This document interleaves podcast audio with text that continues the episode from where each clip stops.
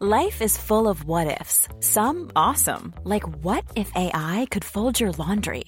And some, well, less awesome, like what if you have unexpected medical costs? United Healthcare can help get you covered with Health Protector Guard fixed indemnity insurance plans. They supplement your primary plan to help you manage out of pocket costs. No deductibles, no enrollment periods, and especially no more what ifs. Visit uh1.com to find the Health Protector Guard plan for you. S'il vous plaît, mademoiselle, merci. Avec les chips. Santé Mario ouais Je crois que tout simplement, je l'ai fait voler en éclats et euh, j'ai explosé son jeu. cannot be serious Il est espagnol, Rafael Nadal Salut les légendes et bienvenue pour le 38e épisode avec la rafraîchissante joueuse française Amandine S. Issue d'une famille de sportifs, avec une maman qui a eu du succès raquette en main et un papa qui s'entraînait avec un certain Yannick Noah en sport-études, Amandine faisait partie des meilleures françaises des joueuses nées en 93, avec une de ses meilleures potes, Kristina Mladenovic.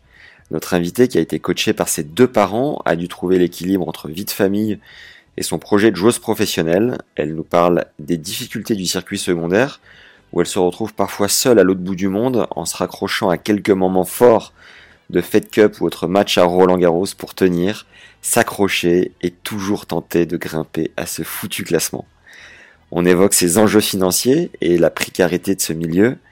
Amandine nous partage ensuite sa stratégie de com sur les réseaux sociaux auprès des marques.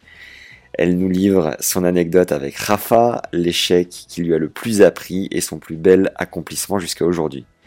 Cette interview date du premier confinement, mais en seulement 12 mois, je vous rassure, elle n'a pas pris une ride. C'est un entretien au naturel avec une joueuse spontanée et sans filtre, et ça fait du bien sur ce podcast majoritairement masculin. Pourtant, croyez-nous, on fait tout pour y remédier. Pensez à nous mettre 5 étoiles et un avis sympa sur Apple Podcast, YouTube ou les deux. Ça nous aide comme jamais à faire connaître la chaîne et vous devenez instantanément une légende dans notre cœur. Si vous voulez progresser dans votre jeu grâce à la stat, on a enregistré 4 optimisations gratuites avec Fabrice Barrault, notre statisticien préféré. Et si vous voulez muscler votre mental, vous avez 14 grands enseignements de Jean-Philippe Vaillant qui a accompagné 12 joueurs et joueuses dans le top 100. Ce sont les deux premiers liens en description. Place au 38e épisode avec Amandine S. Bonne découverte et bonne écoute à tous. Bah déjà, merci beaucoup Amandine d'avoir accepté, c'est très cool. Avec plaisir. Euh, Est-ce que tu as un surnom déjà? Didi, Amande, Dinès sur Instagram. Très bien. Bon alors, euh, Inès, Didine, Ab- Amande, je sais pas par où commencer. Bref, Voilà. tu es né le 16 janvier 93 à Montauban. Montauban, c'est entre Toulouse et c'est tout. Il n'y a rien autour. Dans 82, ouais. Ça a euh, 30 minutes de Toulouse, on va dire. Tu mesures 1m64. Tu as commencé le tennis à 5 ans. Tu es entraîné par ton papa Yannick, qui a été trois fois champion de France, et ta maman, qui a remporté 16 titres nationaux. C'est bien ça? Oui, c'est ça. 16 fois championne de France et numéro 5 française. Ah ouais, solide. Famille de tennis. Ouais, tu nous, tu nous raconteras après, mais tu as évidemment baigné dans le tennis euh, dès euh, tes plus jeunes années. Donc, tu es joueuse de tennis professionnelle depuis 2010. Tu es droitière, revers à deux mains, 154e joueuse mondiale à ton meilleur pour le moment en 2016. Tu as Ouais. remporté quatre tournois ITF en simple et 6 en double. Tu as d'ailleurs été 108e mondial de la discipline en 2016 aussi. Tu as été cinq fois tableau à Roland, deux fois à l'US. Tu as réussi à passer un tour en 2015 avant de jouer Sam Stosur. Sur le circuit principal, tu as fait demi à Bombay en 2017 et deux autres demi en double à Québec et Katowice. Tu es membre de l'équipe de France de Fed Cup depuis 2017 et en 2018, tu as d'ailleurs remporté le double décisif en 3 sets contre la Belgique au premier tour, associé à, a priori, ta grande copine, Kiki Mladenovic, Ouais. qui met des petits cœurs sur toutes tes photos Instagram. Tu as aussi, euh, t'as aussi apporté deux autres points avec Alizé Cornet à Roanne contre l'Espagne et à nouveau avec Christina en 2018 en demi contre les Américaines. Euh, les Américaines, donc c'était une paire euh, composée de Coco Van de Weg et Bethany Mattek-Sands, pas des, pas des manches, même, si, même si hélas vous aviez perdu la rencontre 3-2. Oui. À noter que tu as joué en double mixte à Roland avec le facétieux Mikael Yodra en 2012 Oui. tu pourras peut-être nous raconter une ou deux blagues qu'il a pu te faire et fait quart de finale avec Ben Bonzi en 2019 qui lui aussi est passé sur le podcast. Voilà. Ah, ok, cool. Est-ce qu'on doit ajouter quelque chose de primordial euh, à ta présentation, Amandine? Non, on va pas citer les titres de championne de France quand j'étais plus jeune. Voilà, c'est. Ah si, J'ai été championne de France en 15-16 ans, ouais. en 17-18. Ok. Avec un ouais. Donc si j'ai bien compris, depuis que tu es né, tu as toujours vu des balles de tennis, des raquettes dans la maison, enfin, tu as toujours baigné dedans Ça. finalement. Non-stop, ouais. C'est ça. Et tu as, pris ta première raquette à quel âge Tes parents te l'ont dit? Euh, vers 5 ans. En fait, au début, j'avais pas faim parce que j'aurais pu commencer bien plus tôt hein, avec la famille qui joue, euh, toute la famille qui joue. Euh, j'ai commencé à l'âge de 5 ans. Au début, tranquillement, contre un mur. Voilà, j'ai appris à aimer le tennis toute seule. Et euh, mes parents voulaient vraiment pas me forcer, voilà, à aller tout de suite sur les terrains, à, à me forcer à jouer, alors que j'en avais pas forcément envie dans un premier temps. Et en fait, les- l'envie est venue petit à petit, où j'ai fait, j'ai commencé au mini tennis voilà, le fait de partager ça avec d'autres enfants, j'ai bien aimé. Et puis, euh, j'ai commencé la compétition à 7 ans. Et c'est vraiment là où j'ai eu, je pense, le déclic d'avoir envie de, de jouer au tennis. Et tu faisais quoi avant euh, tes 5 ans? Enfin, comment ça se fait qu'il y a 2 ans, euh, t'étais pas déjà dans un lance-balle ou j'en sais rien quoi? Ah, je comprends pas. non, je sais pas. euh, C'est vrai que bah, mes parents étaient assez étonnés euh, du fait que bah, voilà, je ne veuille pas jouer dans un premier temps. Mais euh, ouais, comme je l'ai dit, c'est venu petit à petit et je pense que c'est pas plus mal. Voilà, au moins, on m'a pas forcé à, à dire allez, il faut que tu ailles jouer. euh. Voilà, ils ont voulu faire ça naturellement et, et c'est venu naturellement d'ailleurs, donc euh, c'est le Ok. principal. Donc tu disais que ta maman, elle a été cinquième française. Elle, elle était euh, combien euh, à Bah, Elle elle- était au classement mondial Oui, mais- elle n'a pas fait le circuit euh, mondial, c'était différent à l'époque parce qu'elle est de 1948, ma maman. Et donc, différent parce qu'elle pouvait pas trop voyager. Elle a eu ma première sœur quand même assez jeune. Mais voilà, elle a toujours été passionnée. Et puis d'ailleurs, elle joue le circuit senior, là, voilà, qui est comme, comme nous, en fait, comme le circuit un peu junior, parce que il y a les, les- c'est par grade, en fait, les tournois, c'est par grade, grade A, grade 1, grade 2. Et donc, euh, voilà, c'est rigolo. Elle essaye de monter au, au classement senior dans sa catégorie. Donc, euh, Elle est combien aujourd'hui? Euh, bah là, je crois qu'elle est 15e. Bon, elle, a été, elle a été numéro 1, mais je- j'espère que je ne vais pas me faire demander. J'espère Mais, au, mais au, classe, au classement français, elle est encore classée combien? Il me semble qu'elle est 5-6. Ok. Et, Ouais. et, et ton papa, son meilleur, euh, il était. Mon il papa, était- il a gagné le Critérium, donc il a été euh, en première série aussi. Il a été numéro 20, numéro 20 français. propre. Putain, c'est Voilà. bon ça. Et Énorme. donc lui, euh, lui il, a- il s'entraînait avec Yannick Noah à Nice. Voilà, il a Ok. plein d'anecdotes aussi. voilà, sympa quoi. On va, on va faire un épisode avec ton père du coup. voilà. Est-ce que tu peux nous situer ta progression de non classé à 100, t'as été 100, je l'ai dit tout à l'heure, 154e joueuse mondiale, étape par étape, enfin, pas au niveau WTA, mais en tout cas au classement français de non classé à numéro. Tu te souviens Bah alors mon premier classement, il me semble que ça a été 33 déjà. Et puis après, je montais petit à petit à l'intermédiaire à chaque fois. Donc c'est vrai que j'ai eu une, quand même une progression assez rapide. Euh, j'ai toujours été dans les meilleurs de ma catégorie, avec euh, bah, notamment Christina. On en a toujours été euh, les mieux classés au niveau national. Après, je saurais pas te dire exactement mes classements au fur et à mesure. Pas- ne fais pas genre, tu te souviens pas, on se souvient tous Non, de nos classements français. Ah non, le classement français, c'était un stress pour moi. C'était euh, oh, voilà, je me une pression. Une année, il y avait des filles qui étaient qui étaient euh, mieux classées que moi. J'en avais pleuré. C'était- comme les, pense, les encouragements et les félicitations euh, à l'école, c'est ça? Voilà, c'est ça, exactement. Mais c'était quoi? C'était à cause des, des temps de passage pour la Ligue, la Fédé, que tu, que tu te foutais la pression ou comment ça Ouais, je pense un petit peu. Et puis ouais, et puis la concurrence, quoi. Quand on est jeune, on a toujours envie euh, d'être meilleur que, que son copain ou sa copine. Donc, euh, donc voilà. Mais euh, Et donc Non, après non, genre- 33, tu veux pas nous dire? Ben, 30 ans.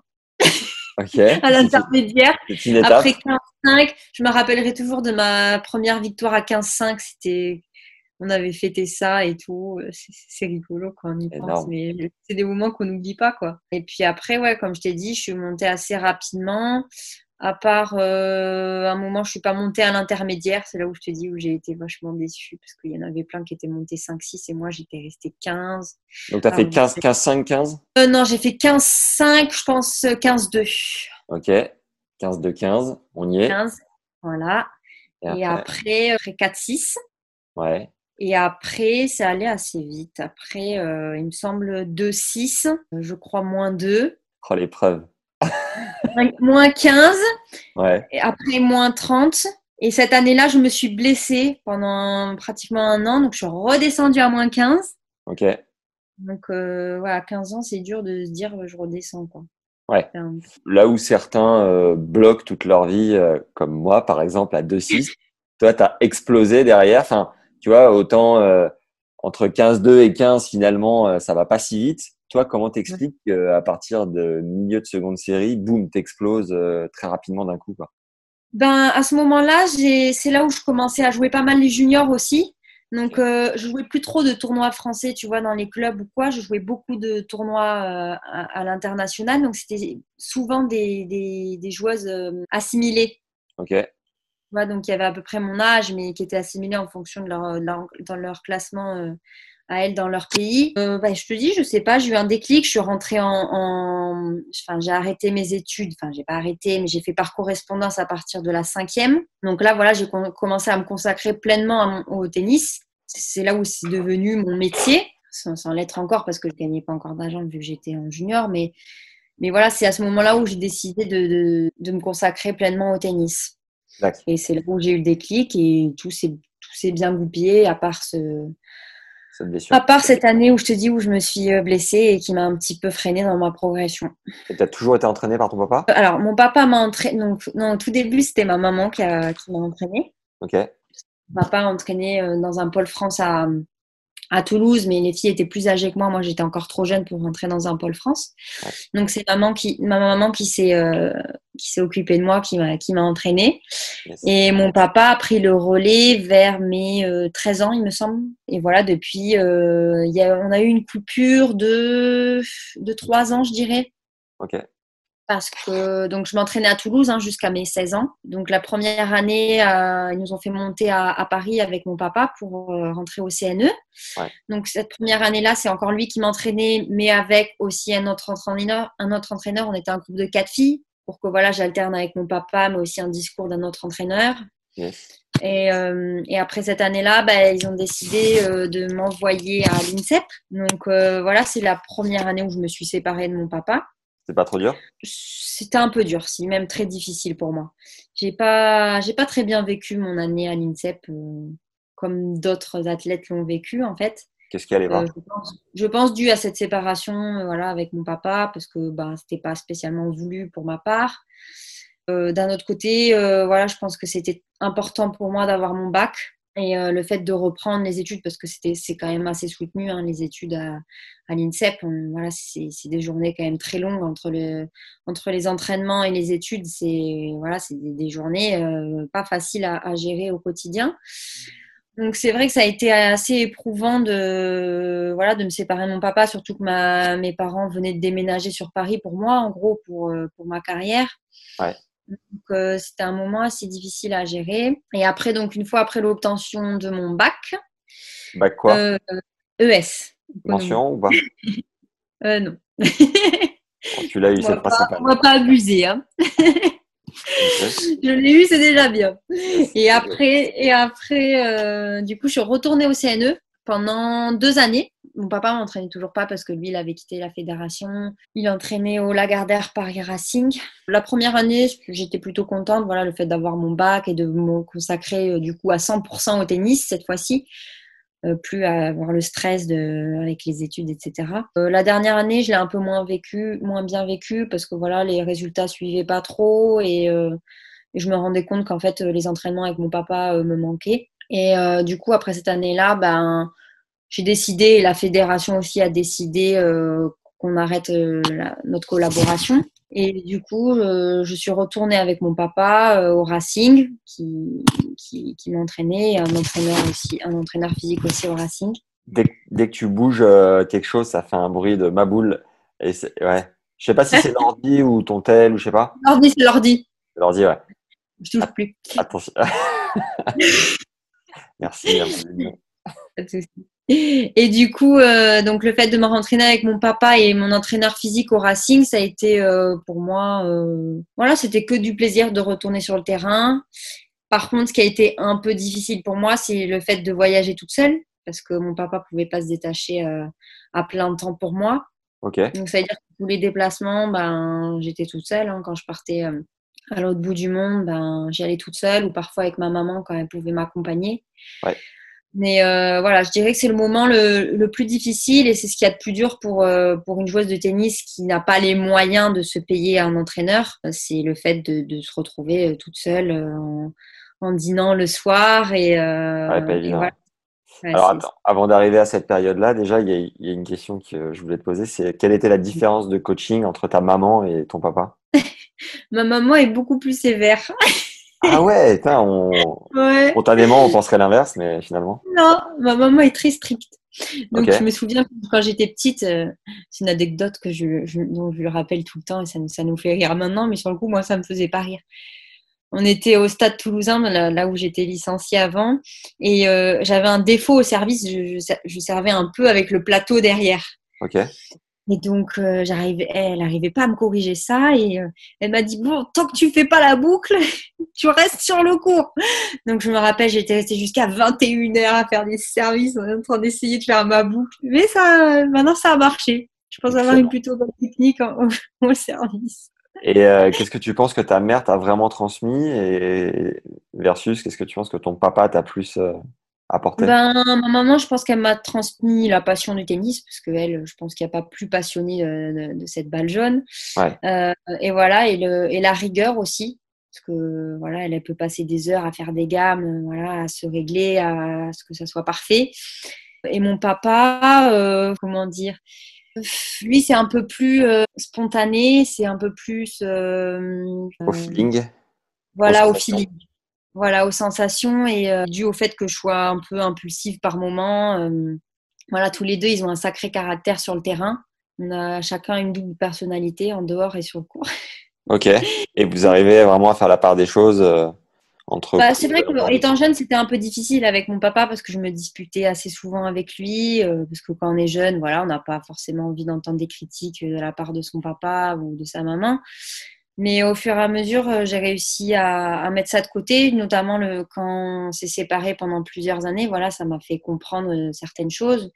Qu'en fait, il était là pour euh, avant tout ma réussite et, et- mon bonheur et pas prendre ses critiques euh, au premier degré à, à penser qu'il qu'il me veut du mal, alors que pas du tout. Au final, c'est- pour mon bien et, et essayer de faire la part des choses en- quand il est sur le cours, que ça soit mon entraîneur et en dehors mon papa. Voilà, même si on se dispute sur le terrain, derrière, il faut pas non plus que ça que ça se joue en- entre père et fille. Quoi. Quand il y a une mauvaise ambiance à la maison, c'est pas cool. Donc euh, voilà, au fur et à mesure des années, j'ai réussi à prendre conscience de ça et je pense que c'est pas facile tous les jours pour euh, les filles qui sont entraînées par leur papa ou leur maman. C'est dur de, trouver cet équilibre en fait entre entraîneur et papa. Vous en parlez parfois avec euh, Caro Garcia ou c'est pas forcément un truc qui vous rapproche plus que ça? Non, Caro, je, Caro, je suis pas vraiment très très proche d'elle. Après, euh, quand je la vois, je lui parle, il n'y a pas de souci. Mais euh, c'est vrai qu'on n'a pas, on n'a jamais été amené à échanger sur euh, sur ce sujet-là. Ok.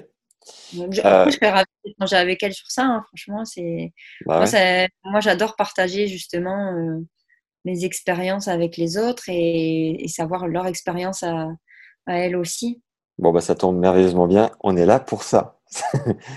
Une courte pause pour vous rappeler de vous abonner à la chaîne et de récupérer vos 4 optimisations pour savoir ce que la stat dit de votre jeu ou les 14 enseignements du prépa mental Jean-Philippe Vaillant passé sur le podcast.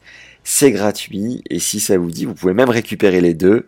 Les liens sont juste en dessous en description. Euh, bien. pour pour euh, suivre un peu la chronologie, chez les juniors, quel a été Oui. ton meilleur résultat et euh, ton meilleur souvenir Alors, j'ai atteint la 30e place mondiale. Ouais. Et en fait, à, ce moment-là où je me suis blessée à- aux deux genoux, en fait, je me suis fait des fissures au tendon rotulien. Wow. Ok. Ouais, en fait, on m'avait dit que c'était des tendinites, que je pouvais continuer à jouer dessus. Et en fait, ils n'avaient pas vu qu'il y avait une mini fissure euh, sur mes, sur mes tendons qui s'est du coup aggravée au fur et à mesure vu que j'ai joué dessus. Bah, j'ai gagné des tournois avec euh, Christina en double, en junior. On jouait super bien en- ensemble.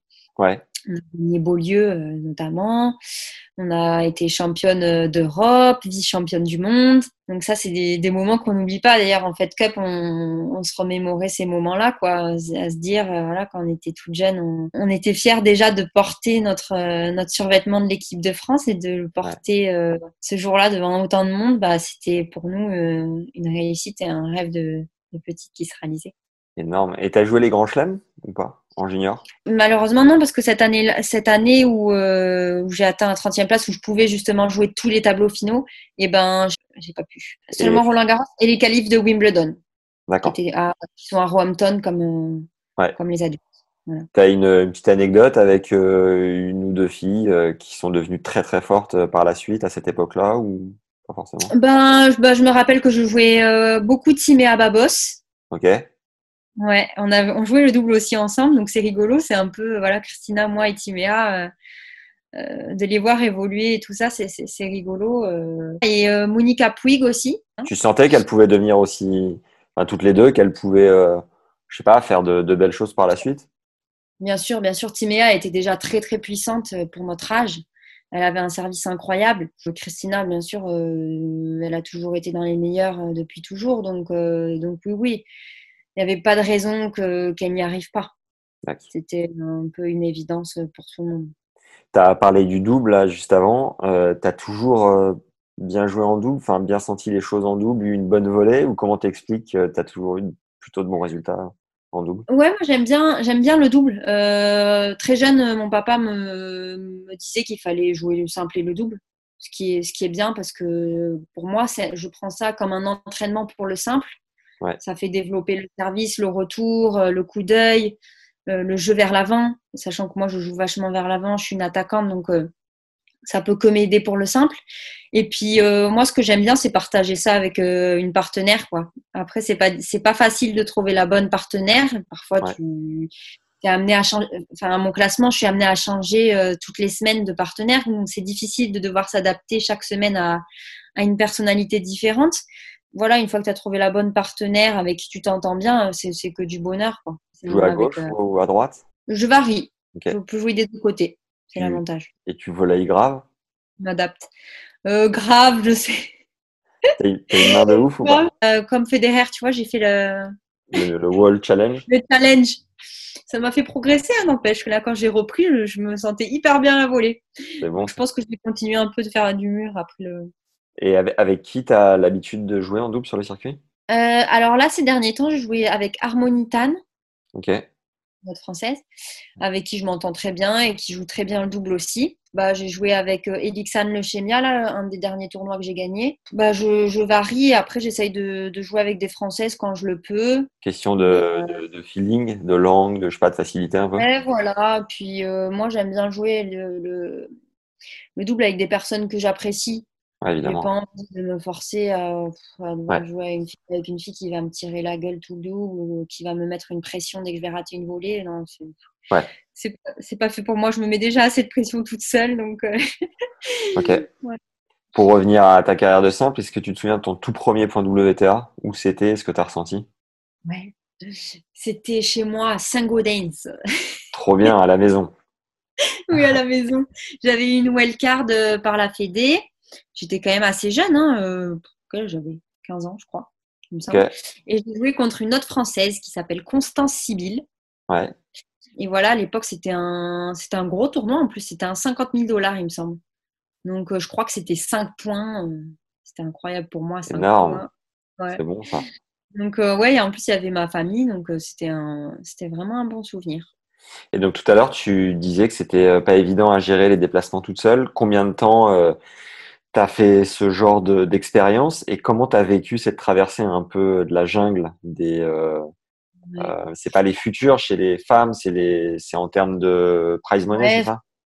Ouais, on peut, on peut appeler ça des futurs. C'est. Parce que nous, en fait, ITF, c'est jusqu'à 100 000 dollars, en fait.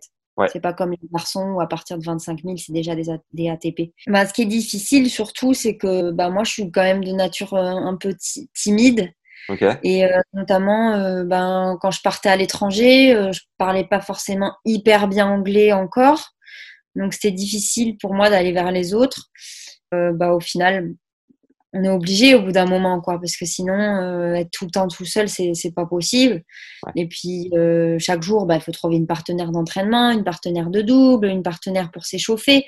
Donc, tu es obligé d'aller vers les autres et de, et de t'ouvrir un petit peu. Euh, bah, je pense que ça, ça m'a vachement formée dans, en, tant que, en tant que femme, en fait, de, de gérer un peu tout ça tout seul, toute seule. Ouais, Euh, ouais, et puis ça m'a fait progresser aussi en anglais parce que t'as pas le choix au bout d'un moment. C'est ce que j'allais te demander. Ton anglais, c'est un anglais du circuit ou t'as pris des cours, il est propre, enfin, il est comment?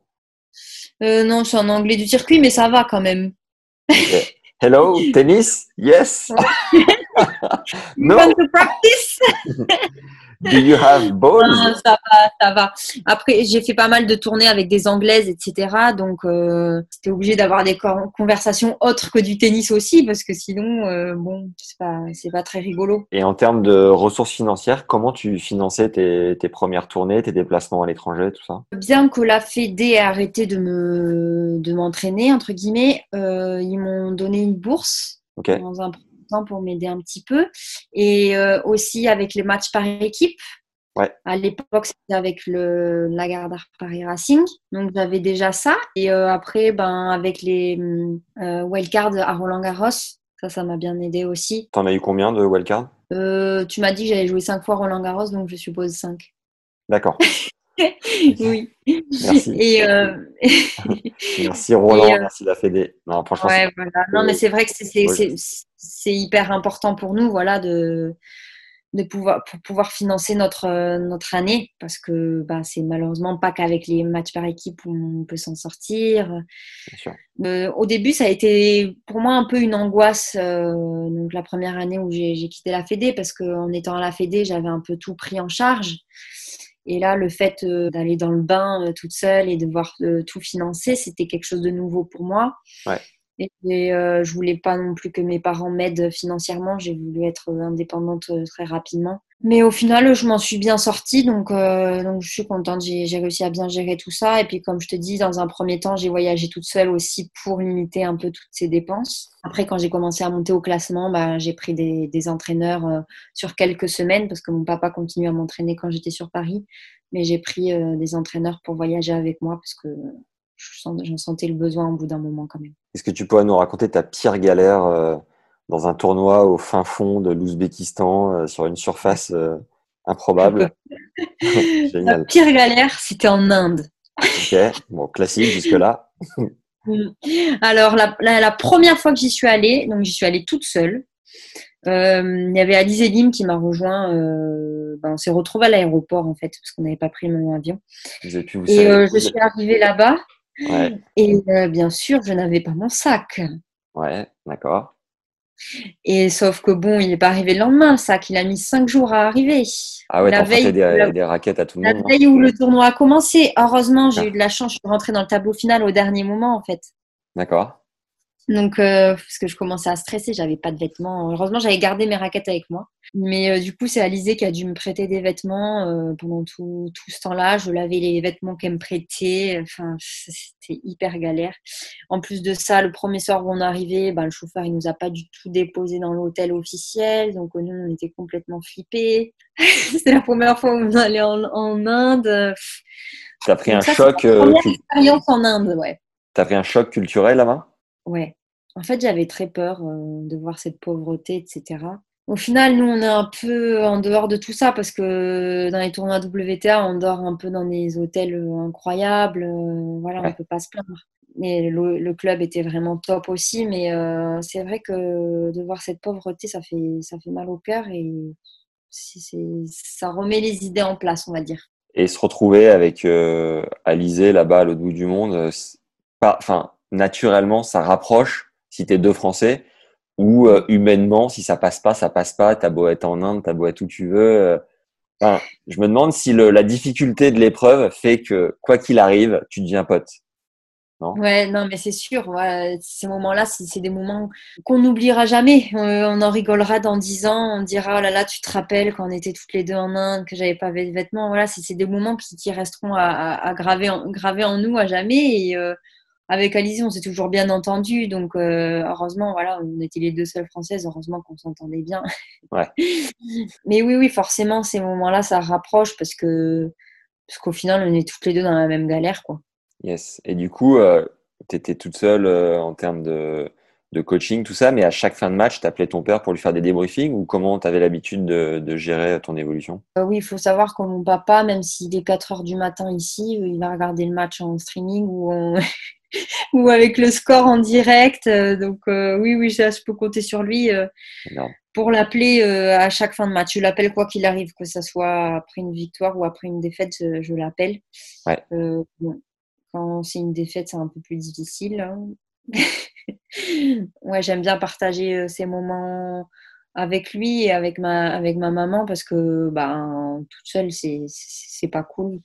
Que ça soit quand, quand, quand je gagne pour, euh, voilà, pour euh, partager ces bons moments ou quand je perds, quand j'ai besoin de parler avec quelqu'un et de, et voilà, d'atténuer un peu cette difficulté du circuit. Donc, euh, Yes. je pense que c'est important d'avoir euh, cette communication. Clairement, ouais, clairement. Combien de temps t'as mis à te rapprocher des 100 Comment t'as ressenti le, le niveau? Parce que les coachs régulièrement disent qu'il faut, voilà, faut pas végéter dans les dans les tournois un peu dans les profondeurs, quoi. Euh, toi, Ouais. en termes d'évolution de classement et de jeu, comment t'as vécu euh, ton ascension?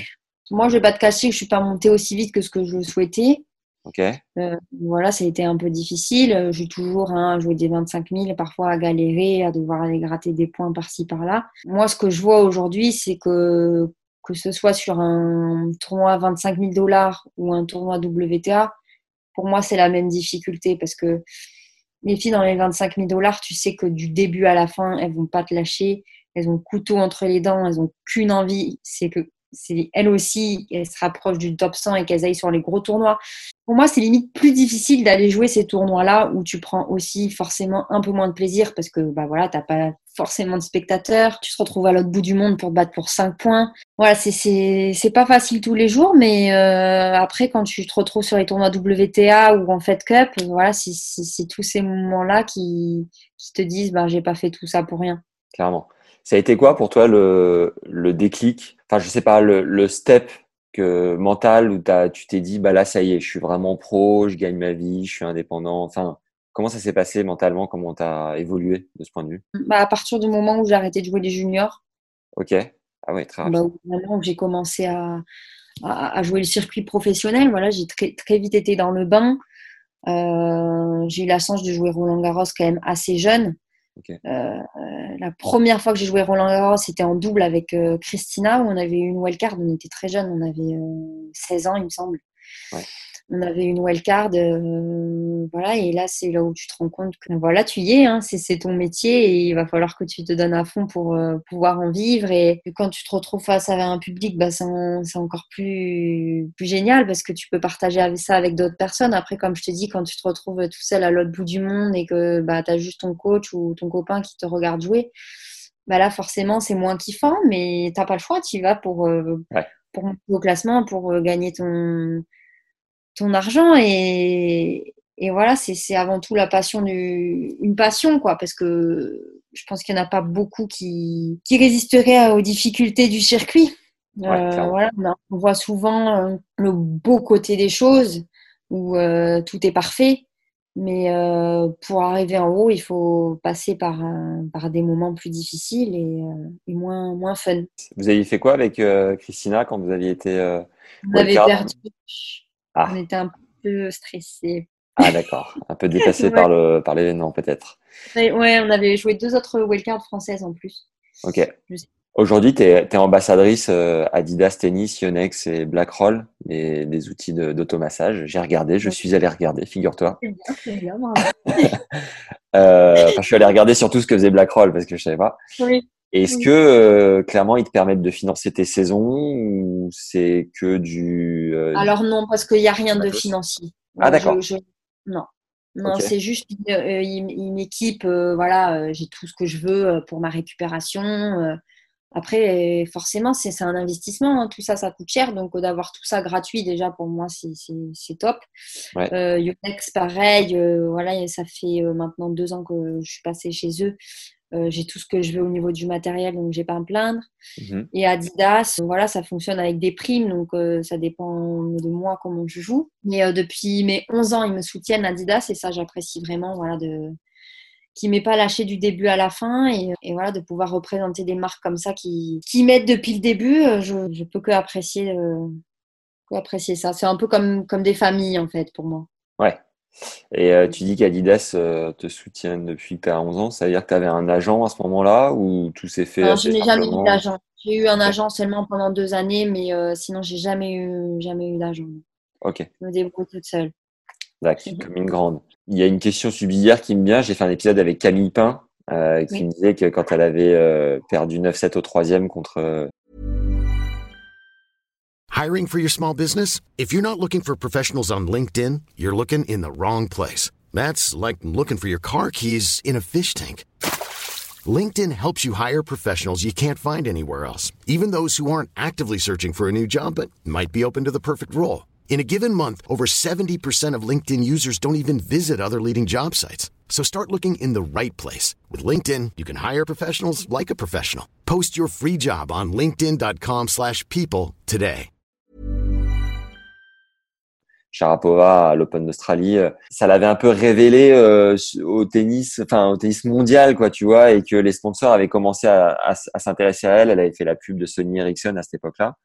Toi, tu Ouais. fais, tu fais, euh, voilà, clairement partie des joueuses. où Je suis sûr, enfin, les marques se disent qu'il y a un potentiel plus fort peut-être sur toi que sur d'autres. Comment tu vis ce truc-là? Est-ce que tu t'en sers? Est-ce que, je sais pas, sur tes réseaux sociaux, tu as une stratégie particulière? Enfin, je sais pas, comment tu gères truc-là Jusqu'à présent, je pense que je m'en servais pas assez parce que voilà, comme je te l'ai dit, je suis quelqu'un d'assez euh, timide, donc euh, je je- j'ose pas aller me vendre auprès des marques euh, toute seule, c'est difficile.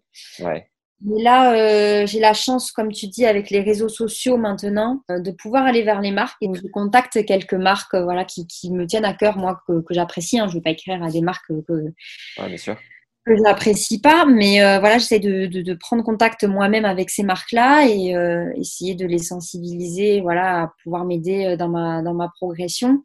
Et euh, ben, pour l'instant, j'ai eu quelques petits retours, j'attends de voir euh, par-ci par-là, mais c'est vrai que les réseaux sociaux, euh, ça fait partie maintenant euh, de, de notre métier aussi, quoi, de, de, de, de construire une image autour de nous. Puis moi, j'apprécie plutôt bien voilà, euh, de, passer du temps sur Instagram et tout ça. C'est quelque chose que, que j'aime bien faire. Donc, euh, voilà, si, si ça peut m'aider en tout cas pour, euh, pour avancer et pour m'aider dans ma carrière, c'est sûr que je vais essayer de m'en servir un peu plus.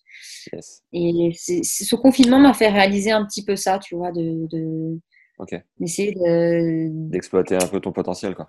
un peu plus voilà, mon image et mon, Ouais. mon- le fait que j'ai pas mal de, de followers sur les réseaux sociaux. Donc, tu as été euh, 154e pour la troisième fois, je le répète au cas où on n'ait pas compris.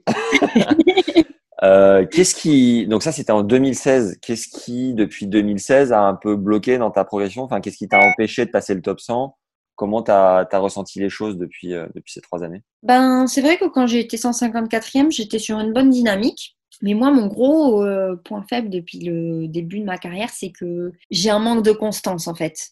Ouais. Donc, euh, je peux gagner un gros tournoi et derrière, euh, avoir une petite baisse de morale due à une blessure ou le fait de ne pas réussir à enchaîner. Et ça, c'est, ça m'a joué un peu trop de, de, de tours jusqu'à présent. Euh, voilà, le fait de gagner un tournoi et derrière euh, pas réussir à confirmer, c'est, c'est, ça me mettait euh, au final plus la tête sous l'eau qu'autre chose. Ouais. Et, euh, ouais, il faut que j'essaye de gagner en, en confiance et, et pas me mettre la pression dès que je gagne un tournoi ou quoi. tu Ouais, bosses avec que- un tu bosses avec un prépa mental? J'ai bossé, maintenant j'ai arrêté. J'essaye de faire des trucs de mon côté. Ok Euh, mental, il était à, Lyon, donc c'est vrai que c'était un peu difficile de faire les allées-venues, en plus des tournois, en plus, euh, voilà. Donc euh, c'est vrai que j'ai un petit peu décroché, je- j'en suis pas fière, hein, mais euh, du coup j'essaye de prendre un peu les outils euh, qu'elle m'a donné, parce que c'était une préparatrice mentale, qu'elle m'a donné, et j'essaye de, les mettre moi en place à meilleure façon, parce que bon, c'est bien beau d'avoir un, un préparateur mental si derrière, en match, tu tu penses, tu penses pas et tu mets rien en place, quoi. Donc le plus difficile, c'est de, de retranscrire ça sur le cours après au, au quotidien et surtout en match, parce qu'on est vite rattrapé par ses émotions. À ton classement, aujourd'hui, tu es euh, à l'aise financièrement ou ça reste dur? Comment, comment ça se passe? Alors, euh, ben, j'ai eu la chance de participer au Grand Chelem, hein, comme je t'ai dit. Donc, euh, moi, j'ai toujours essayé de, de faire attention à, à pas trop dépenser non plus n'importe comment mon argent. Euh, J'essaye de penser à l'après ou bien si voilà, j'ai une blessure ou quoi. Donc, pour l'instant, ça va.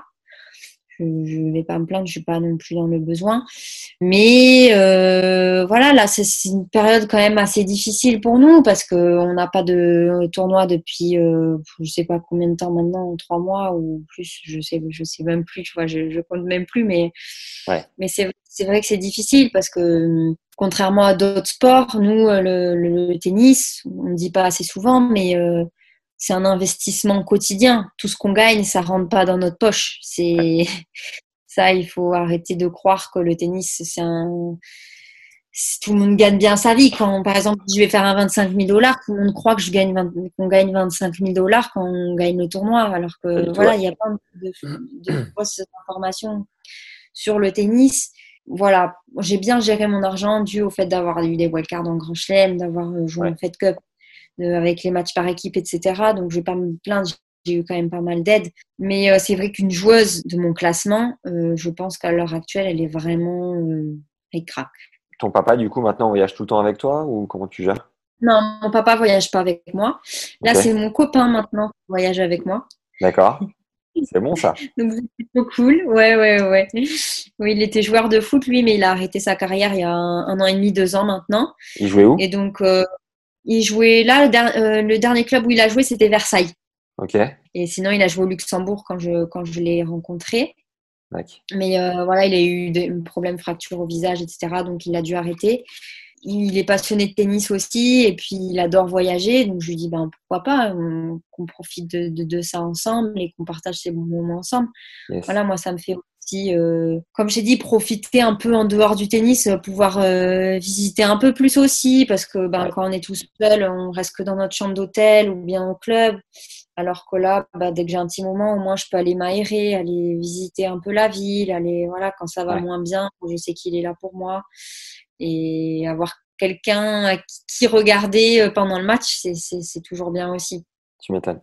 si on Pour, revenir du coup à un côté euh, plus sportif, euh, est-ce que ton plus gros frisson sur un cours, ça a été avec Christina en Fed Cup ou ça a été un autre match? Ouais, je te dis, les plus gros frissons pour moi, ça a été euh, donc ça en Fed Cup. Ça, c'est c'est une évidence. J'étais transcendée en fait pendant ce, pendant ce match. Et d'ailleurs, j'étais un peu rattrapée au dernier jeu. J'arrive sur le banc et apparemment, j'étais blanche, mais blanche, blanche. Et là, je dis à Yannick, euh, j'ai un problème, euh, j'ai très mal au ventre. J'étais prise d'un mal de ventre. Je sentais en fait qu'on était, qu'on était tout, tout proche d'y arriver, quoi. Et là, j'ai vu Christina qui s'est décalée un peu. Elle m'a- elle a pas dit un mot. Yann a essayé de me, tu vois, de me relâcher. Il me dit tout va bien, tout ça. J'ai pris un space-fond et tout. et euh, et c'était à, à Christina de servir. Donc, en fait, elle s'est mise de côté pour vraiment rester dans sa bulle et, euh, et gérer au mieux ce dernier jeu qui nous restait à faire. Ouais. Et euh, voilà, heureusement, elle s'est pas laissée euh, déconcentrer par mon mal de ventre. Qu'est-ce que ça t'a fait de la première sélection, qu'on te fasse confiance, qu'on t'appelle en équipe de France? Ben déjà, dans un premier temps, euh, quand on m'a appelée, j'étais pas en tant que joueuse, j'étais en tant que sparring. Ouais, donc c'était un bon sas pour t'acclimater déjà un peu, non? Voilà, en fait, ils voulaient me faire découvrir comment était l'équipe de France, etc., pour me sensibiliser. Et en fait, euh, durant cette euh, semaine de, de préparation, ben, Yann a tellement été euh, surpris par mon investissement, ma qualité d'entraînement, etc. ça lui a tellement plu que ben, il a décidé le jeudi, le, soir du dîner là, de- d'équipe, de officiellement m'intégrer dans l'équipe. Et là, ça a été quelque chose. euh, J'en ai pleuré de joie. C'était, fantastique. Je ne m'attendais tellement pas. Et de là, il m'a dit de chanter une chanson. Oh là là, Chantais quoi? La Marseillaise. Ah On a tous chanté la Marseillaise en allant au dîner d'équipe. C'était fantastique. Mais voilà, c'est- des moments qui, euh, qui resteront gravés en moi. Et puis, euh, le fait d'a- d'avoir eu euh, Yann comme, euh, comme capitaine, c'est quelque chose d'encore plus fort, je trouve, parce que c'est une personnalité incroyable et euh, c'est quelqu'un de généreux et qui, qui, qui donne des, des bonnes vibes en permanence. Et c'est c'était juste fantastique de pouvoir partager ça avec lui et puis avec les filles aussi, bien sûr. Si tu devais résumer l'essence du coaching de Yannick Noah, ça se traduirait comment? C'est-à-dire? Bah, je sais pas, en deux trois phrases, ça ressemble à quoi son coaching? D'où il d'où il chope son inspiration? Comment il vous parle? Comment il organise les journées? au feeling, en fait, quand il parle, c'est naturel, il parle avec son cœur. Et puis, euh, moi, à chaque fois qu'il parlait, enfin, même, même aux filles, hein, à chaque fois qu'il nous faisait des discours, on avait, on avait des frissons. Il nous transmettait une énergie positive euh, incroyable. Euh, c'est-à-dire qu'il a réussi à nous amener en demi-finale. on n'était que trois quand même. Enfin, il y avait Alizé qui était euh, suspendu euh, à l'époque, mais euh, voilà, comme quoi, rien qu'avec une bonne énergie, on, peut arriver à tout. Et puis le fait, voilà, qu'il m'a appelé pour ce, point décisif, franchement, c'est le, fait de me faire confiance comme ça, parce que lui, il pouvait très bien s'en prendre plein la tronche si on perdait ce point à, dire mais qu'est-ce qu'il a fait rentrer S pour ce point décisif? Il est complètement fou. Euh. et là, en fait, euh, ben, j'ai voulu lui prouver déjà que ben, qu'il avait raison de me faire rentrer. J'ai voulu prouver à Christina aussi et lui et la remercier un peu pour tout ce qu'elle fait pour cette équipe de France et me prouver à moi aussi que voilà, si je voulais, été au niveau et et de montrer de quoi j'étais capable. Donc euh, voilà, c'était un peu euh, ce match-là. Il y en a plein qui auraient pu euh, être morts de trouille. Moi, au contraire, ça m'a transcendé et ça m'a voilà, ça m'a permis de jouer mon meilleur tennis ce jour-là. Et... Génial. Toi, tu le connais depuis que tu es toute petite. En plus, Yannick, tu as une relation peut-être un peu particulière avec, non? C'est plus mon papa qui était proche de lui. Après, oui, oui, je l'ai rencontré plusieurs fois. Mais euh, ouais, le fait que je pense que lui, c'était assez particulier de, de, de, faire rentrer son, la fille de son ami d'enfance. Euh, je pense que pour lui, c'était très émouvant. D'ailleurs, il était très ému à la fin euh, avec mon père, etc. Euh, ils ont presque pleuré, pleuré de joie les... dans les bras. Donc euh, oui, c'est sûr que pour moi, c'est quelque chose encore plus fort. Mais voilà, comme je dis, pour rien au monde, j'aurais changé de capitaine et je, je... pour moi, c'est le meilleur des capitaines. J'espère qu'il verra Trop bien. Euh, on essaye, on travaille pour l'avoir. Je peux te dire que c'est ah un travail de longue haleine. Mais là, on tient une piste. Allez, c'est bien. Euh, et tu nous, tu nous disais du coup que tu avais chanté la Marseillaise. Et qu'est-ce que tu as ressenti pour du, la Marseillaise officielle sur le terrain? Est-ce qu'il y a une émotion particulière? Ah mais j'avais envie de pleurer à chaque Marseillaise sur le terrain. j'avais les larmes je regardais mes copines, je regardais Kiki et Pauline, voir si elles pleuraient, elles, voir, parce que bon, si tu étais la seule à pleurer, t'as pas l'air con.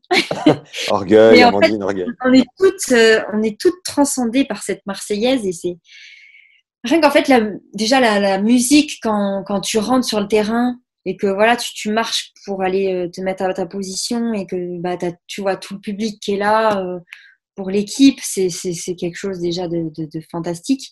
Ouais. Et cette Marseillaise, bah, là, ça, ça te prend ici et euh, voilà, c'est quelque chose d'indescriptible en fait, jusqu'à ce que tu jusqu'à ce que tu le vives. Trop bien. Tu as joué Ingis euh, Bazinski en double aussi en, en Fed Cup. Avoir euh, Martin Ingis en face de toi, qui est une légende de ce sport, euh, qu'est-ce que ça t'a fait? Est-ce que c'est la science du jeu par excellence ou qu'est-ce que qu'est-ce que t'en as pensé? Bah déjà, pour moi, c'était mon premier match de Fed Cup. C'était quelque chose d'énorme pour moi. Malheureusement, on venait de perdre la rencontre, donc l'ambiance était assez spéciale. On était vraiment très déçus.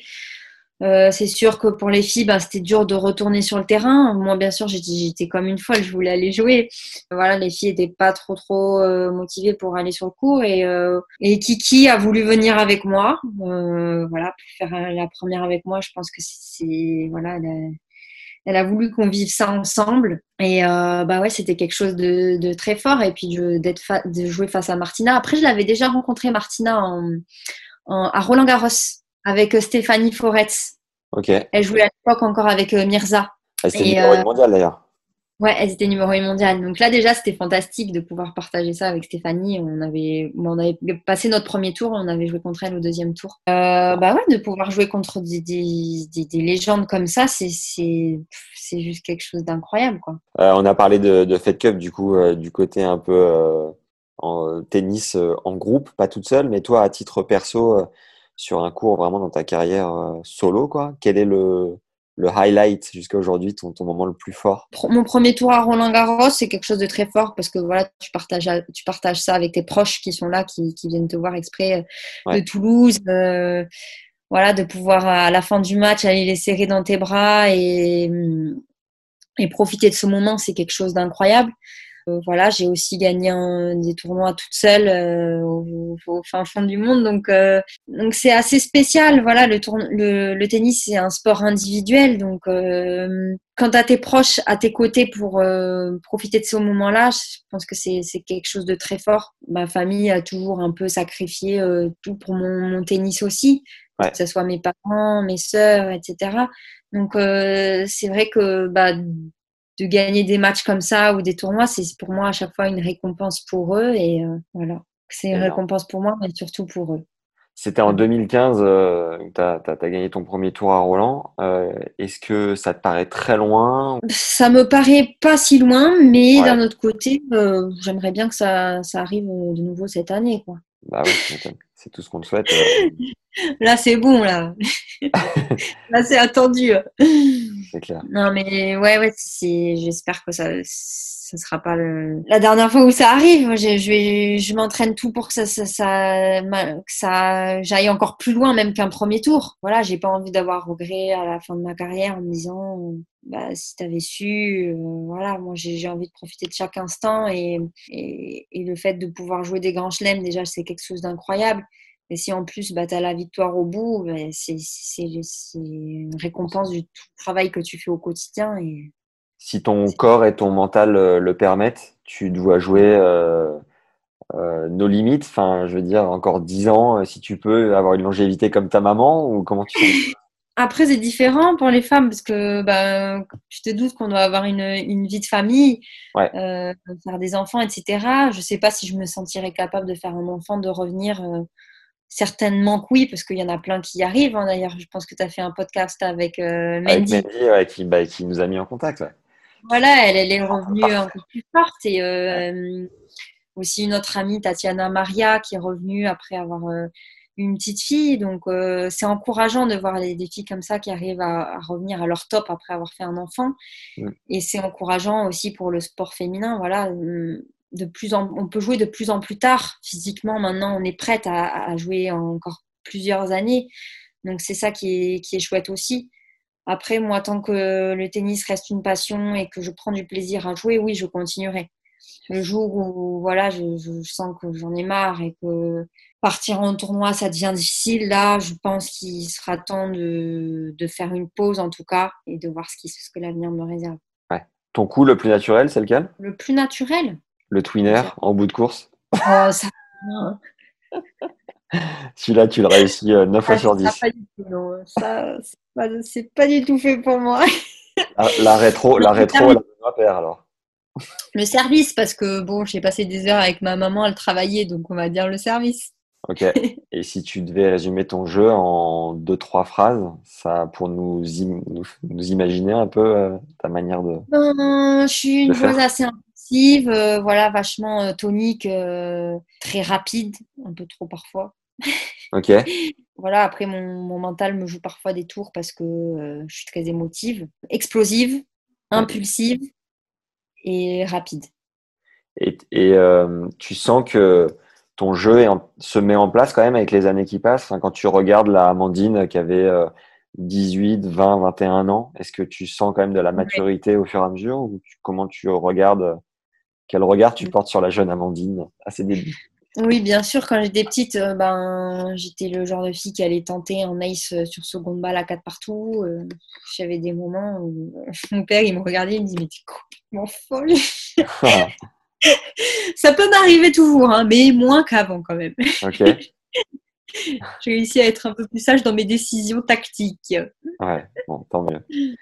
Euh, Ouais. Est-ce que tu te souviens de ton plus gros pétage de plomb sur un cours? Bah, je te cache pas que j'en ai cassé des raquettes. Ah merde, Euh, il y a un gros, euh, gros turnover annuel. Après, j'arrive pas à les casser en mille morceaux, tu vois. Moi, c'est toujours une petite fissure qui se voit à peine, c'est la honte. T'aimerais, t'aimerais pouvoir plier ta raquette sur ton genou? Ben oui, mais bon, d'un autre côté, euh, déjà quand je fais une fissure, j'ai honte de moi. Alors si je la plie en deux, je pense que je m'en remets pas pendant un mois. Ouais, je culpabilise toujours quand même en cassant ma raquette. hein. Et tu te souviens d'un pétage vraiment de plomb qui, qui, qui, qui était plus fort que les autres? J'en ai eu plein. T'as pris des amendes sur les circuits non, mais en fait, c'est difficile quand tu rentres dans cet état de transe Ouais. de redescendre en fait. Hmm. Une fois que tu as cet énervement, cette frustration en toi, c'est un truc qui te prend et qui, qui te, qui te ronge. Ouais. T'as beau essayer de te dire, bon, ne le montre pas, mais au fond, au fond de toi, ça te ronge, ça te, rend- ça te rend fou. Le tennis, ça rend fou, hein, on va on va pas se le cacher. Sur une échelle de 1 à 10, à quel point ça rend fou? Ah ben ça dépend des jours, mais euh, ça peut aller jusqu'à 10. Hein. On m'a déjà répondu 30. Ah oui, c'est bon, c'est bien ça.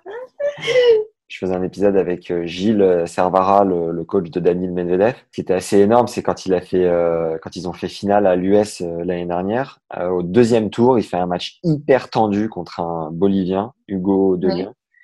Et au, au deuxième set, c'est hyper tendu, c'est hyper serré. Et Gilles lui dit, mais vas-y, pète-la ta raquette. Et genre, Ouais. Daniel fracasse sa raquette. Et Gilles le regarde, il fait encore. Et il remet un coup. Il dit, vas-y, pète-la encore. Et il remet un coup, tu vois. Et à partir de là, et putain, il Ouais. s'est libéré, il lui a mis trois petits sets et terminé bonsoir. Mais c'est vrai que quand t'as la, C'est difficile à quelqu'un de, à quelqu'un de d'émotif de lui dire euh, reste. En fait, moi, quand, ce qui me rend dingue, c'est quand on me dit reste calme. Enfin, c'est un truc. Forcément, tu- ça t'énerve encore plus, quoi. bien sûr, En fait, garder de la frustration pour toi, Ouais. je pense que c'est pas bon. Quelqu'un qui a besoin de s'exprimer, je pense qu'il faut, tu, tu, là, je te libère une bonne fois pour toutes, tu gueules, tu hurles, mais, mais au moins ça te libère, quoi. Tu gardes pas cette frustration en toi qui, qui, qui va t'empêcher de jouer, quoi. Roland, euh, le genre de joueuse où on t'entend euh, 200 mètres plus loin. Ah, il y a Amandine qui est sur le, Ouais. sur le 3. Ah ben sur, ouais, parfois les, enfin, les filles elles, elles- elles rigolent de ça parce que moi je, je hurle par moments et, et elles me disent ah ben, je t'ai entendu crier ah.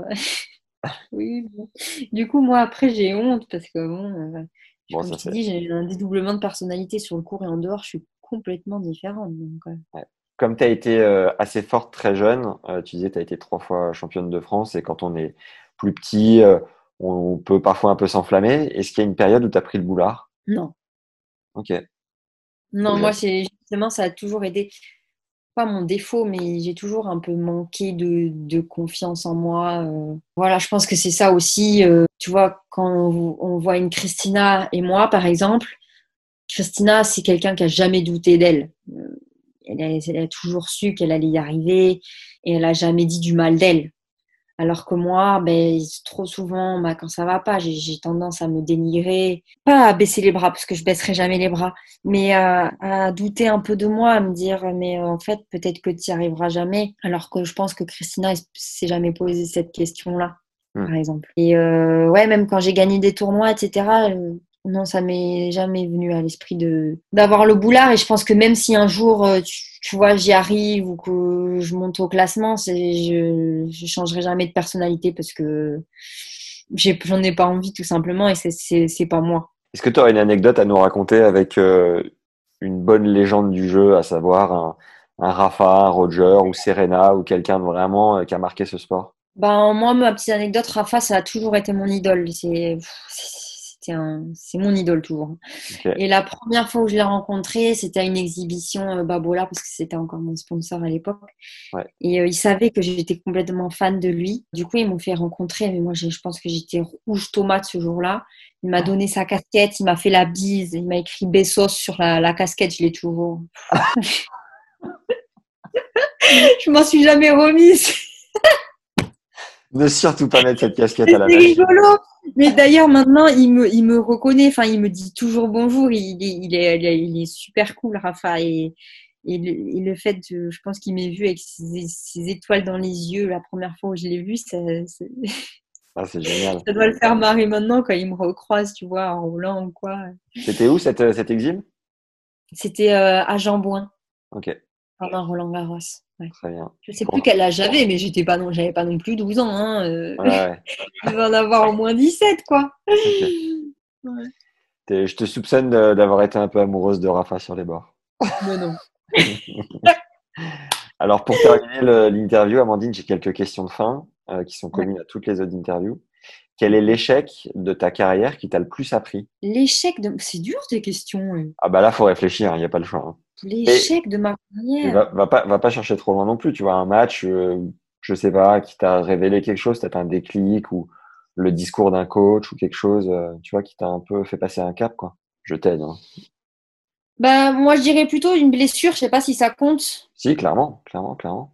Même si Euh, c'est pas forcément voulu comme échec, euh, évidemment, Bah euh, ouais, voilà. un stop, quoi. Oui, comme je te dis, à l'âge de 15 ans, là, j'étais vraiment dans les meilleurs euh, avec Christina. On était vraiment, enfin, je venais de la battre au championnat de France, on était vraiment coude à coude. Et le fait d'être blessée pendant cette année-là, où tu vois, tu es jeune encore, tu comprends pas pourquoi tu t'es éloigné des cours pendant autant de temps, pourquoi ton corps ne suit pas. Surtout quand tu vois ben, Christina qui a un peu explosé, elle, à ce moment-là. Et moi, bah, qui faisais ma rééducation pour mon genou, pour essayer de reprendre, et ça guérissait jamais. Moi, c'est un peu là mon échec parce que, parce que ça m'a vachement freiné et que je pense que j'étais encore un peu trop jeune pour que ça me, pour que ça me booste, en fait. Ça m'a plutôt desservi que, que servi, malheureusement. Et si aujourd'hui tu devais euh, coacher euh, l'Amandine de cette époque-là, tu lui dirais quoi pour, euh, pour t'en servir, pour mieux gérer? Je lui dirais qu'elle est encore jeune, qu'elle a le temps et que c'est pas une année euh, comme ça qui va, qui va l'empêcher de réussir. Et que voilà, qu'avec l'envie, on peut arriver à tout. Et, et que justement, se servir de cette période-là pour, euh, pour apprendre d'autres choses et pour apprendre que, pour relativiser. Et Très bien. J'espère là. que ça parlera aux, aux joueuses qui nous écouteront. Oui. Euh, quelle est ta Ça plus grande partie, malheureusement du, de la vie d'un sportif de haut niveau, les blessures. Clairement, ouais, Et il faut apprendre à bien gérer ces, ces, ces, ces temps-là. Quelle est euh, ta plus grande fierté jusqu'à maintenant, ton plus bel accomplissement? Mon plus bel accomplissement, ben, comme je te dis, de n'avoir jamais changé, euh, d'être restée la même de, l'âge de 5 ans à maintenant. Ouais. C'est, euh, j'ai toujours réussi à garder ma joie de vivre et mon sourire. Et, et voilà, je suis quelqu'un d'entière et pour rien au monde, je changerais ça. Et même si euh, tu me dis que j'aurais pu être plus forte en ayant eu le melon, comme tu dis, bah non, je préfère rester comme je suis, être la personne comme je suis et, et être à mon classement aujourd'hui. Hum, Est-ce que tu te souviens de la toute première dotation de fringues que tu as reçue et ce que tu as ressenti en, ouvert le cart- en ouvrant le carton? Ah, mais oui, c'était Adidas. Ok? Bah déjà, quand on m'a dit que j'avais un contrat Adidas, j'étais au paradis. J'étais... Moi, je vivais que pour Adidas. Alors, le jour où on m'a dit tu vas avoir un contrat, là, j'ai essayé toutes les tenues. J'étais comme une folle. Ben, je suis toujours comme une folle dès que je reçois un carton, euh, même encore aujourd'hui. hein. Je suis trop contente. J'essaye toutes les tenues tout de suite. Euh, C'est énorme. Tu les essayes dans un showroom ou comment je suis fan de fringues, donc euh, bon, déjà. passe bien tu, tu les essayes dans un showroom ou comment ça se passe? Non, non, je reçois les cartons à, à la maison. Et ouais, j'ai vu que c'était une collection en collaboration avec Stella McCartney là dernièrement, non? C'est pas ça? Ouais, j'adore. C'est ma, collection préférée. ah ouais, c'est hyper classe, c'est c'est stylé. Ouais. Énorme. Est-ce que tu es du genre machine de guerre sur euh, l'entraînement physique ou, euh, ou tu rechignes à la tâche? Non, je suis quelqu'un qui, qui adore travailler, qui adore l'entraînement. Ok. Pendant ce confinement, euh, j'ai pas pris un jour off. Ah ouais, t'as envoyé du lourd. Ouais. Et là, tu vois, hier, j'ai eu un petit accident euh, de TRX. Tu vois le TRX Ok. que Ouais, ouais, bien sûr. Suis tombée sur le coccyx. Bon, euh, j'ai été faire à l'hôpital et tout ça. Bref, rien de grave au final. Heureusement, j'ai rien de cassé. Mais là, tu vois, aujourd'hui, j'ai dû rester toute l'après-midi dans mon lit. euh, j'ai- Ah oui, c'est pour ça que t'es pas allé t'entraîner. Ouais. Ok. Ouais. Donc, euh, c'est. Moi, je, je suis quelqu'un d'hyperactif, je pense. J'ai besoin de me dépasser, de, de transpirer. Quelle est, euh, en dehors du tennis, euh, l'expérience la plus incroyable de ta vie? Ben, la rencontre avec mon copain. C'est mignon. C'était euh, à la soirée de Roland Garros. À l'époque, c'était à la Tour Eiffel. Ok, énorme. En fait, il connaissait très bien Stéphanie Foretz et, euh, et Julie Coin. Donc, elle l'avait invité et on s'est rencontrés comme ça. Voilà. C'est toi, c'est toi qui l'as dragué, bien entendu. Bah oui, bien sûr. C'est bon, ça. Je te reconnais bien là. Énorme. Du coup, ça m'envoie à la question d'après, qui était euh, comment est-ce que tu gères le fait d'être en couple sur le circuit Mais tu nous l'as dit tout à l'heure, vous le gérez plutôt bien parce que vous voyagez ensemble, ce qui est assez énorme. Voilà. Et à la fois, euh, est-ce qu'il n'y a pas des clashs parfois? Enfin, comment vous gérez le fait de voyager ensemble sur le circuit? Euh, alors au début c'était très difficile parce qu'on voyageait, on voyageait pas ensemble, donc à chaque fois la séparation c'était très difficile. Ouais. Et euh, là depuis qu'il voyage avec moi, ben moi, moi j'adore ça Après, c'est plutôt lui qui en prend plein la tronche, le pauvre, Ah merde. pendant les matchs. D'accord. Mais euh, surtout pendant les matchs, parce que bon, ouais, j'ai un doublement de personnalité, comme je t'ai dit. Donc, euh, quand ça va pas bien, euh, Tu lui en mets plein la gueule, vraiment? Ouais, un peu le pauvre. Ah, c'est chaud. Mais bon, il est très gentil. Il, a- il, euh, voilà, il me pardonne à chaque fois, heureusement. Mais euh, il comprend aussi parce que, parce que voilà, il est sportif de haut niveau aussi, donc il, il comprend que qu'en match, on se, qu'on se transcende un peu et qu'on, soit un peu possédé. Mais bon, je reste quand même respectueuse. hein. Je suis pas non plus à l'insulter. euh. Est-ce que tu bouquines un peu? Et si oui, est-ce que tu aurais un livre à recommander aux gens qui nous écoutent? Ok. Ça, c'est un truc, Ouais. j'ai remarqué. À chaque fois que je pose cette question, les gens me montrent un livre. C'est vrai? Ouais, non, vraiment, c'est un truc qui ressort très souvent. Ouais, je, je lis euh, pas mal. Après, là, je lisais un peu moins à cause de Netflix. Et donc, euh, là, Mad, tu le recommandes vraiment? Bah, attends, j'en suis à la page 81. Bon, est-ce que. Pas je vais mal pour l'instant. reformuler- Je vais reformuler du coup. Est-ce qu'il y a un livre qui a vraiment marqué ta vie? Désolée. un, un film, du coup? J'aurais peut-être plus de, de succès. Un film, euh, bah, je veux être un garde, mais je vais dire le Titanic. Ok, bon, pourquoi pas. Quel est le concert le plus ouf auquel tu as assisté? Yannick Noah, C'était où? Au Stade de France. Énorme, c'est bon. Oh là là. Est-ce qu'il y a une citation que tu aimes bien? Qui ne tente rien à rien. Bien vu. C'est ce que tu t'es dit à la Tour Eiffel quand tu es allé prendre le numéro de, de ton petit Et copain. ouais. Très, très bien joué. Les trois ou quatre comptes Instagram que tu préfères checker chaque jour? Bah, je suis pas mal de blogueuses. Ok Blogueuse quoi Beauté, trucs comme ça Ouais, de mode et tout. D'accord. Bon, je vais pas te les dire. Non. Est-ce que tu penses que tu passes clairement beaucoup trop de temps sur ton tel et sur les réseaux sociaux? Beaucoup trop. Et comment les yeux qui la tête euh, chaque soir. comment tu t'essayes de te réguler, euh, si tant est que tu le fasses ou pas? Enfin, comment tu gères ça Bah, tu sais, maintenant, tu as un suivi là sur euh, les iPhones qui te disent combien de temps tu passes par jour. Donc, euh, bon, j'essaye de me limiter. Quand je vois que j'ai passé euh, plus de 8 heures par jour euh, sur le téléphone, je me dis, oula, il y a un petit problème là. Euh, Peut-être freiner. Ah oui, d'accord. Donc, euh, donc voilà. Après, malheureusement, c'est la nouvelle génération. Ouais. Euh, on est... Mais là, en fait, il y a un truc qui me manque pas du tout. C'est euh, de, de passer mon temps sur kayak à chercher les vols. Ça et Booking. Ouais. Ça, c'est un rêve de, de- depuis le confinement, là, de ne pas devoir chercher euh, les meilleurs vols. euh, ça, c'est un stress quotidien. On n'en peut Ah plus ça. ouais, incroyable. Comment tu fais Tu t'anticipes ou tu peux pas Non. anticiper parce que tu sais pas quand Ah tu non, vas perdre donc. Ah ouais, ok. Bah oui, on peut jamais, on peut jamais savoir. Ouais. Et t'as des, euh, quand, t'es, euh, quand tu voyages non-stop comme ça, tu as des, euh, des comptes premium pour cumuler des points? Enfin, comment tu t'organises pour. Ouais, un euh, Flying Blue, Ok. Air France. Je suis gold. Oh, Donc, merveilleux. Ouais, merveilleux. J'ai la chance de, de- d'avoir un sac gratuit et de- d'être Sky Priority et de- d'avoir accès au salon. Ok, très bien. Peut-être que grâce à cet épisode de podcast, tu deviendras sponsorisé par, par Air Ça France. Pour terminer, c'est hyper important ce que je vais te demander là. Avec quelle personne tu pourrais nous mettre en contact pour que ce podcast continue de vivre et que l'on Oui. fasse un épisode grâce à toi, une personne à qui tu donnerais le relais en quelque sorte? Je me lance un challenge à moi-même. hein. Ouais. Kiki Mladenovic. Ah bah ouais, ce serait énorme. Ce serait génial. Avec Génial. plaisir. Un grand merci en tout cas, Amandine. C'était vraiment cool. Merci à toi, c'était cool. Allez, bonne soirée. Ciao, ciao. Ah ouais, ciao, ciao, Salut. merci. et un nouveau badge de légende pour celles et ceux qui arrivent au bout de cet épisode. Venez nous dire de suite ce que vous en avez pensé en commentaire, ça nous fait chaud au cœur, surtout si ça vous a plu. Pensez à nous mettre 5 étoiles sur Apple Podcast parce que c'est la plateforme où tout se passe en matière de podcast. Vous êtes nombreux à nous mettre des mots sympas sur YouTube et surtout continuez, mais faites-le aussi sur cette appli parce que ça fait connaître notre contenu et nous permet de vous régaler avec des invités très très cool. Une autre tactique à mettre en place et qui fait la diff, c'est le bouche à oreille. Il n'y a pas mieux que Wilfried, par exemple, qui dit à sa pote Samantha J'ai découvert les postcats, ça parle circuit et balle jaune pendant des heures tous les mardis. Il y a eu Joe, il y a eu Santoro, Gilles Simon, il y a même eu Amandine S. Ça va te plaire. Tiens, voilà le lien. Écoute donc quand tu es dans les bouchons ou quand tu fais la vaisselle ou même ton sport. Je vous garantis que ça marche. Alors simplement, envoyez votre ou vos épisodes préférés à vos potes et abonnez-les directement sur leur téléphone portable. Comme ça, on est tranquille. Maintenant, si vous voulez passer la seconde et prendre une longueur d'avance avant que les tournois reprennent, on a des ressources qui vont vous plaire.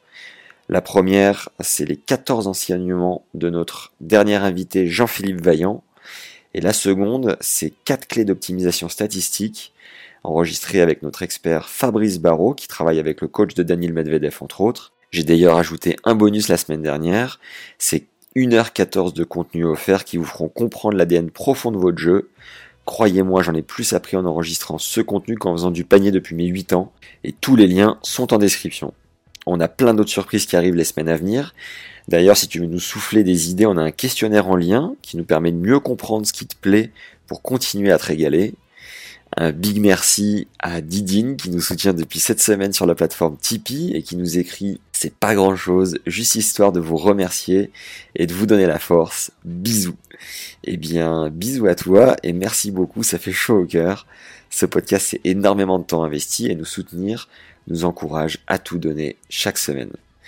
Voilà, c'est tout pour aujourd'hui. Foncez récupérer vos ressources offertes pour progresser. Merci pour vos bonnes ondes les légendes et à mardi prochain. Ciao.